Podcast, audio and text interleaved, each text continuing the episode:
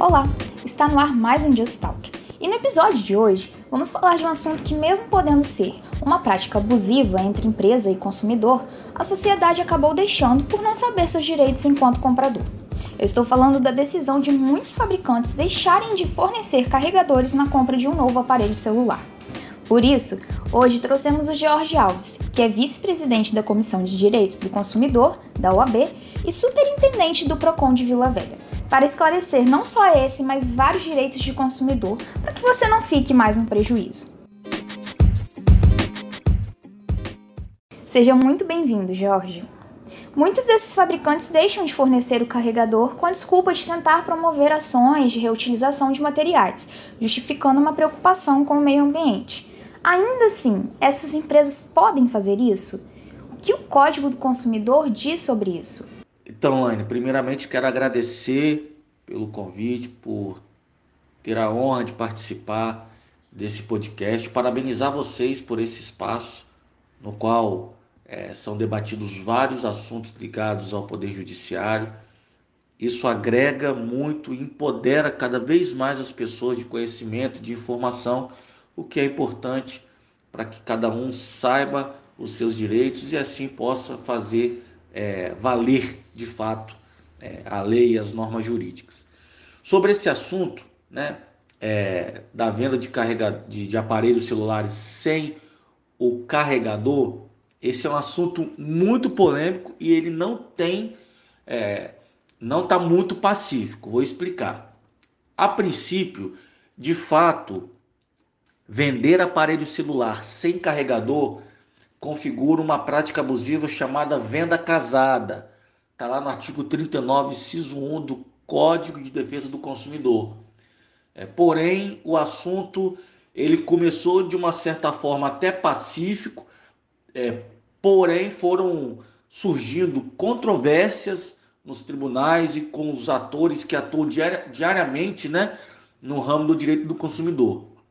Há quem entenda que a venda de celular desacompanhada de, de dispositivo de recarga, né, de tomada, de fato vai constituir a prática abusiva, pois o carregador ele é necessário, ele é, é indispensável para que o consumidor possa usar de fato o aparelho, tornando assim obrigatória a aquisição. Por isso, a venda casada, tá?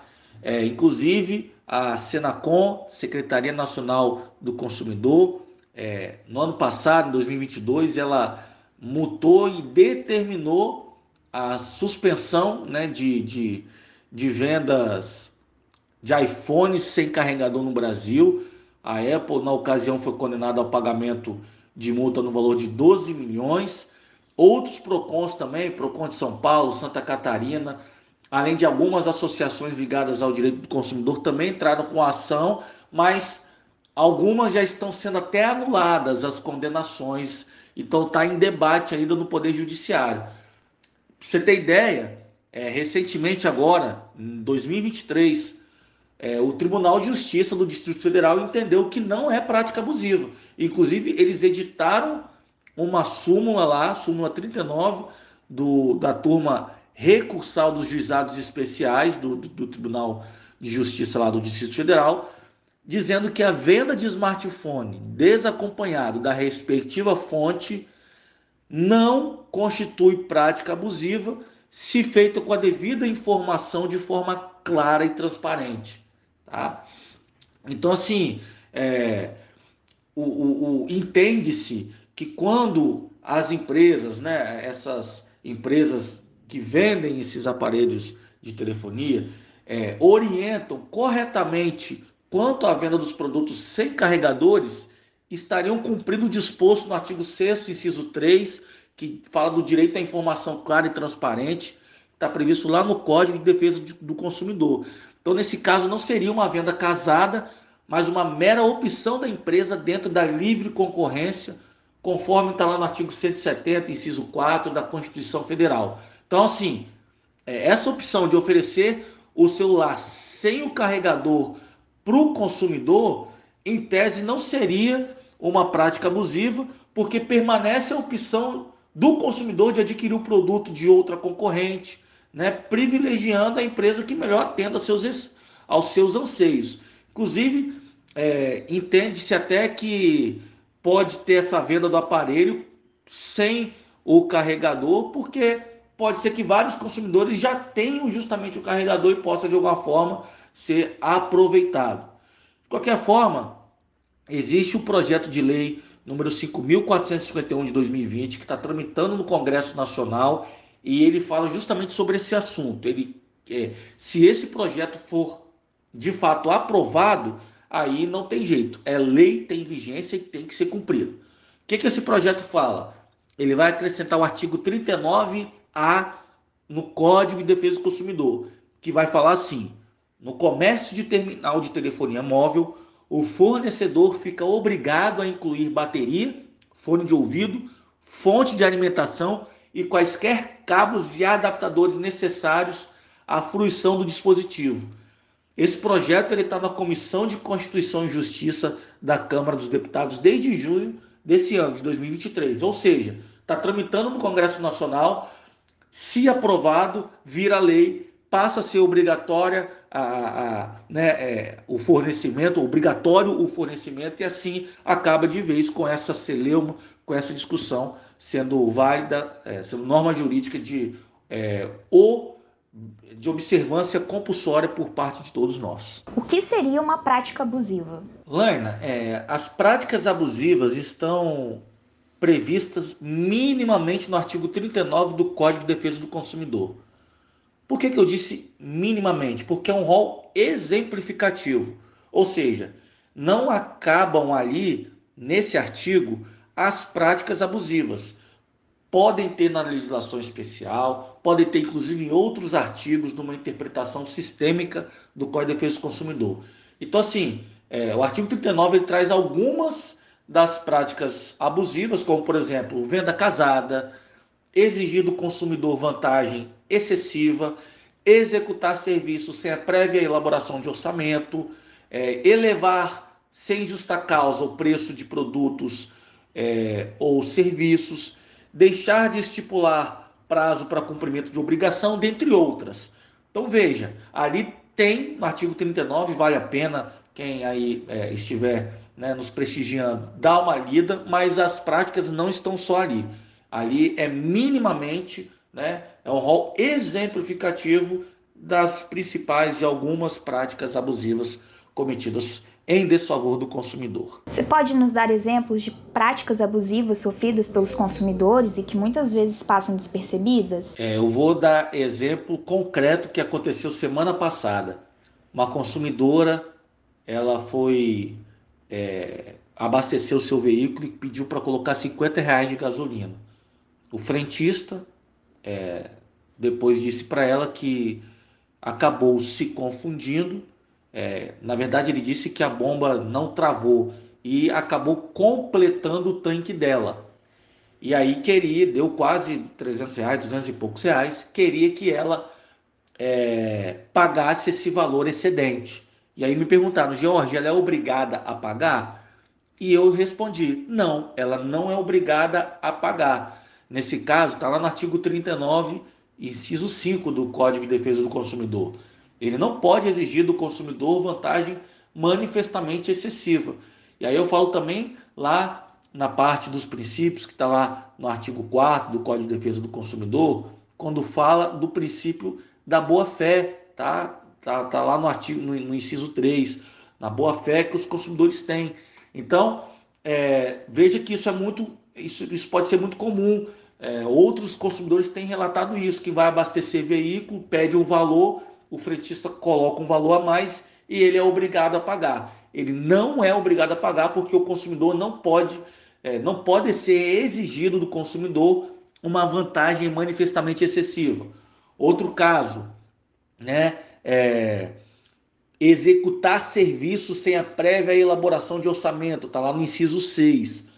Muitos prestadores de serviço, você vai lá, deixa seu carro lá na oficina, é, o, o, mecânico mexe nele e chega para você com uma conta de 4 mil reais para você pagar.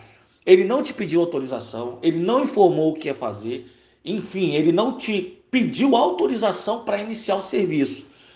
É uma prática abusiva também.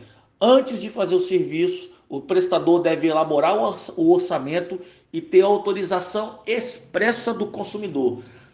Muitas vezes os consumidores acabam deixando passar batido, mas é uma prática abusiva. Então, quando for deixar o seu veículo, quando for fazer prestação de algum serviço, né, é, eletroeletrônico, enfim, é, sempre pedir orçamento prévio e deixar bem claro que só vai poder ser é, feito qualquer serviço com a sua autorização expressa. Por fim, outro caso também, que está lá no artigo 4 é, perdão, no inciso 4 do artigo 39, que diz que é prática abusiva prevalecer-se da fraqueza ou ignorância do consumidor, tendo em vista sua idade, saúde, condição social, enfim, para empurrar serviços e produtos para o consumidor. Isso é muito comum também, é, a gente vê isso muito com pessoas é, idosas, né? empurra um monte de cartão para idoso e daqui a pouco aquilo vira uma bola de neve, aquela pessoa vai se endividar, se super endividar, é uma preocupação muito atual nossa, né? 78% das pessoas estão endividadas e dessas 30% estão é, num grau de inadimplência, tá? Então, assim, isso também é uma prática abusiva. É, Aproveitar-se do, do, do baixo conhecimento, da fraqueza, da condição social, da idade e com isso empurrar serviços que o consumidor não precisa, enganá-los, né? Enfim, é, provocar lesão, desfalque patrimonial, desfalque financeiro né, no, no, no, orçamento da nossa gente que, é, que, é, que já batalha tanto para ter o seu dinheiro ali tão suado. Quais passos o consumidor deve seguir em tais situações? Sempre que o consumidor perceber a violação de seus direitos, ele, primeiramente, reunir todos os documentos, né, todos os meios de prova possíveis, né, protocolos, é, imagens, vídeos, conversas, e-mails, é, extratos, enfim, tudo que tenha ligação com o fato, levar ao PROCON da sua cidade e do seu município, para poder registrar a reclamação. É, se resolveu no PROCON, tranquilo, mas também é, se não resolveu ou ainda que tenha resolvido, mas é uma situação, por exemplo, que tenha causado um transtorno passível de dano moral, é importante é, ingressar com uma ação no judiciário, geralmente é no juizado especial, né, nas pequenas causas, por conta do valor. É bom estar acompanhado de um advogado que tem o conhecimento da causa, o conhecimento técnico e pode alegar, né, é, contrapor as alegações né, da, da, da empresa, da, do fornecedor. Então é importante estar acompanhado de um bom advogado e com isso fazer valer os seus direitos. Se tiver uma situação que envolva crime, é importante também comunicar a Polícia Civil por meio do boletim de ocorrência para que haja a devida investigação. Então são esses assim os principais passos que o consumidor deve adotar quando perceber a violação dos seus direitos. Como o Procon pode ajudar um consumidor que teve seu direito violado? O PROCON ele é um órgão administrativo extremamente importante. É, ele tem o poder de polícia, né? tem o poder de polícia no sentido é, de atribuição administrativa com o escopo de interromper a prática de atos ilícitos, de fiscalizar, de aplicar punição. Então, só que é muito é, é bom, Laina, deixar bem claro o seguinte para o consumidor: o PROCON é importante fazer denúncia para o PROCON, para o PROCON abrir processo administrativo, seja de uma forma coletiva, seja de uma forma individual, né? Mas nem sempre uma multa do PROCON vai resolver o caso do consumidor. Né? É muito comum o consumidor abrir uma reclamação no PROCON, é, a empresa é, responder dizendo que o consumidor não tem direito ou que a situação não foi daquele jeito, é, ter um processo administrativo a empresa ser condenada pelo PROCON, pagar uma multa pelo PROCON, mas aquilo necessariamente não resolver a vida do consumidor no sentido de cessar a prática abusiva, de atender ao pleito, ao direito que ele tanto queria. Então, assim, é isso que é importante o consumidor ter em mente. É, a comunicação ao PROCON é importante, deve ser feita. A gente sempre quer que acabe ali, porque o PROCON é um método é, extrajudicial muito resolutivo, né, é muito exitoso de conciliação, de resolução de demandas, mas nem sempre é assim, sobretudo se for grandes empresas que já estão acostumadas e já tem ali né, um, um perfil estratégico de violação, de gerenciamento de violação de, de, de, de direitos. Então, assim, é, de, falar um termo popular, uma condenação de uma empresa dessa vai impactar em nada em seu orçamento, vai, né, vai fazer nem cócegas. Então é isso que o consumidor tem que entender. É importante procurar o PROCON, mas nem todo caso a, a, multa do PROCON vai resolver o problema do consumidor ali no caso concreto. Mas o PROCON ele tem essa atribuição importante administrativa de fiscalizar, aplicar penalidade, fazer valer a lei é, e, por vezes, resolver já nessa fase inicial. Agora, Jorge, eu queria falar de algumas situações bem corriqueiras e que nós não sabemos os direitos envolvidos nelas. Quando vamos a um restaurante, nos cobram cover artístico, consumação mínima e 10% de taxas de serviços do local.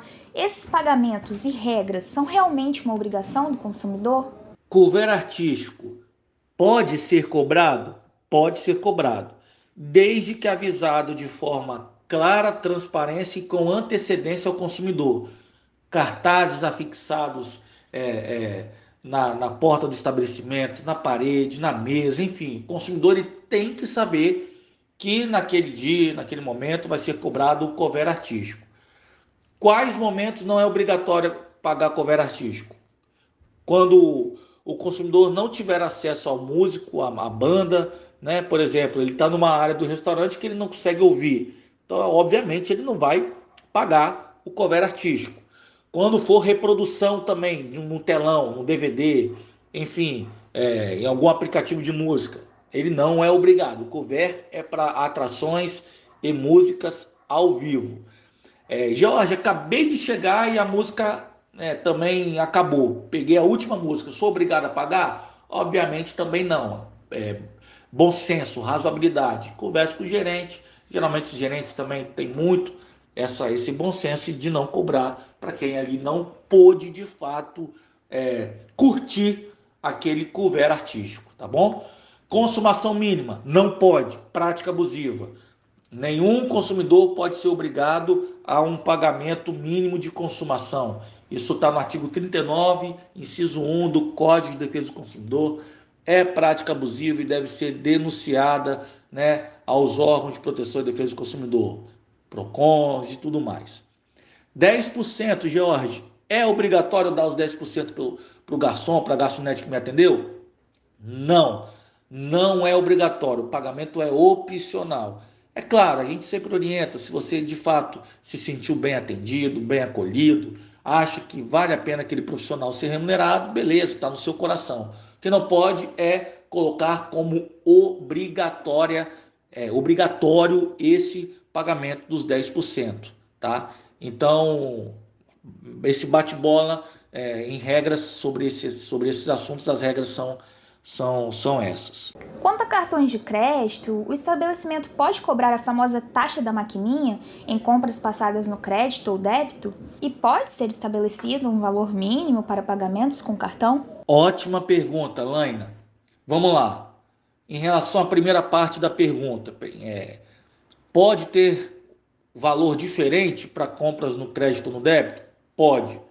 Desde 2017 tem uma lei federal, que é a Lei 13.455, que ela possibilita você cobrar valores diferentes a depender da forma de pagamento. Crédito, débito, PIX, enfim. Desde que essa informação esteja avisada também com antecedência para o consumidor ele não pode ser pego com o fator surpresa. Então, assim, pode cobrar valor diferente? Pode, desde que seja avisado anteriormente isso para o consumidor, né? Por, por meio de cartazes, enfim, a informação tem que estar de forma clara. Pode ser estabelecido um valor mínimo para pagamentos com cartão? Não.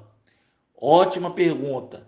A partir do momento que o lojista aceita pagar, eh, aceita receber com cartão de crédito, ele vai receber tanto se a compra for 100 reais, como se for um centavo. É prática abusiva exigir valor mínimo para aceitar pagamento com cartão de crédito. Beleza? Uma outra questão que a gente escuta muito falar é a responsabilidade de, na maioria dos casos, academias, estacionamentos, dentre outros espaços privados, serem isentas a arcar com danos e roubos que ocorrem dentro do estabelecimento. Isso de fato procede?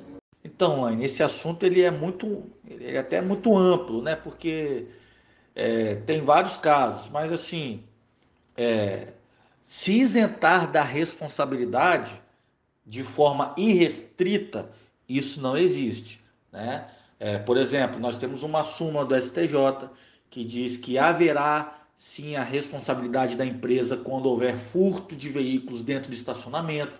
Então é uma súmula do STJ, a súmula 130. Tá? É, no artigo 6 do Código de Defesa do Consumidor, diz lá no inciso 1 que são direitos básicos do consumidor a proteção da vida, saúde e segurança. Tá? É, então, assim, a empresa não pode se isentar, ao contrário, ela tem que garantir né, na prestação de seus serviços, né, na, na, na venda dos seus bens de consumo, tem que garantir que o consumidor possa ter a segurança necessária ali. Agora, haverão sim situações em que nós teremos essa responsabilidade é, elidida, né? É, excluída por parte do, do fornecedor. Por exemplo, culpa exclusiva da vítima, é, culpa de terceiros. Temos muitas decisões né, nos tribunais, né, decisões judiciais, é, excluindo a responsabilidade, por exemplo, por crimes, é, tiroteio, por exemplo. Você está no cinema, é, entra um sujeito armado e sai tirando em todo mundo. Já tivemos decisão é, judicial excluindo a responsabilidade porque é um fato de um terceiro, é um crime, é um ato criminoso que você pode é, estar suscetível àquilo tanto ali dentro da empresa como também nas ruas, nas vias públicas. Então tudo tem que ser analisado caso a caso. Para resumir, a empresa ela não pode é, se isentar sempre de qualquer forma por, pelo que acontecer dentro do que é, de, de situações que ocorram dentro do seu estabelecimento. Se o consumidor se sentiu prejudicado, ele deve comunicar né, ao estabelecimento por meio de sua gerência, pedir imagens, é, registrar boletim de ocorrência, pedir ressarcimento extrajudicial, seja notificação extrajudicial, seja reclamação do PROCON, e aí, se não tiver a situação ali, né, o seu direito atendido, entrar com uma ação judicial para fazer valer e discutir no âmbito judiciário se de fato vai ser caso de responsabilidade da empresa ou não, se aquele, se aquele caso de fato tem, é, se o consumidor tem direito ou não, e aí debater isso na órbita do judiciário. Jorge, muito obrigada por nos deixar mais alertas em relação aos nossos direitos. Foi um prazer te ter aqui. Tenho certeza que muitos dos nossos ouvintes, inclusive nós aqui do tribunal, vamos nos posicionar de maneira diferente. E se você ficou com alguma dúvida, procure os canais de atendimento ao consumidor do Procon ou acesse o site procon.es.gov.br.